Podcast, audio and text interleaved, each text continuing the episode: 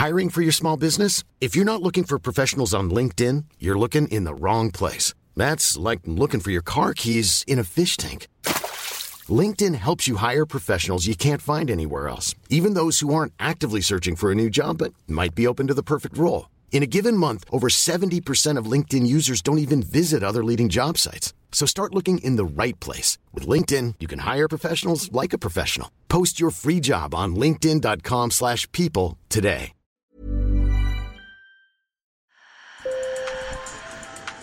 Bonjour. Hello. Hola. Marhaba bikoum. Sur le fil, Le podcast d'actu de l'AFP. des nouvelles choisies pour vous sur notre fil info. Approvisionnement en oxygène, envoi de respirateurs, plusieurs États, dont la France et les États-Unis, se mobilisent pour l'Inde, car ce pays d'1,3 milliard d'habitants est totalement submergé par une nouvelle vague de Covid-19.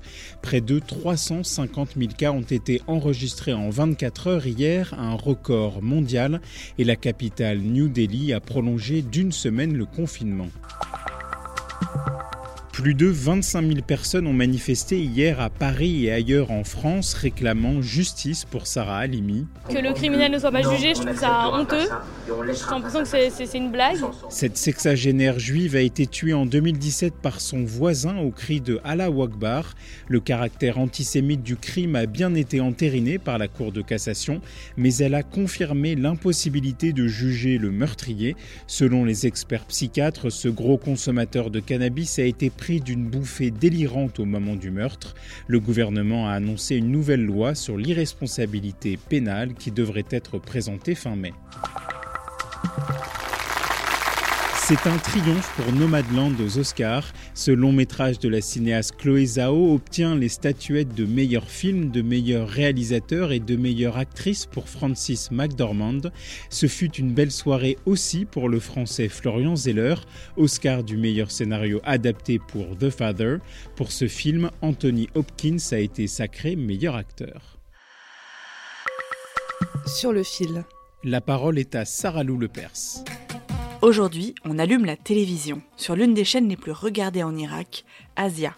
Des émissions spéciales sont lancées pendant le ramadan, avec souvent des caméras cachées. Sauf que cette année, le canular va un peu loin. Sarah Benaïda, qui dirige le bureau AFP à Bagdad, raconte qu'un footballeur très connu en Irak a accepté de participer. On lui a présenté l'émission comme euh, vous allez rendre visite à une famille euh, qui a été déplacée par la guerre contre les djihadistes et en fait euh, c'est un programme de charité grâce à vous euh, ils vont avoir euh, ils vont gagner de l'argent et vous leur apportez un certain soutien moral parce que vous êtes une célébrité vous venez les voir et ils vont être ravis. Sauf que là, ça dérape. Des bruits d'explosion, d'impact de balles retentissent à l'extérieur. Et le footballeur comprend qu'un groupe de djihadistes attaque la maison où il se trouve. Au début du programme, il y a un encart qui nous dit attention, toutes les balles qui sont tirées sont tirées à blanc, toutes les explosions sont fausses. Mais donc voilà, ce footballeur est à l'intérieur de la maison avec une famille qui sont en fait des acteurs.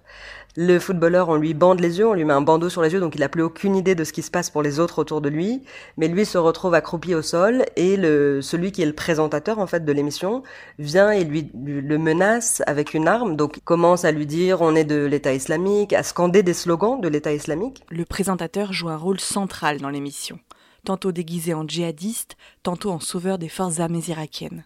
Une émission choc, traumatisante, qui aurait apparemment pour but de rappeler le courage des militaires.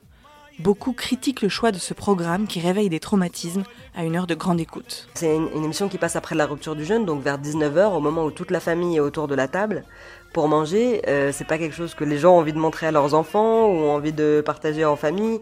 Et pour eux, c'est vraiment pas un sujet de rigolade, quoi. Mais puisque le programme est financé par une institution militaire quasi intouchable, les critiques se font surtout sur les réseaux sociaux, sous pseudonyme.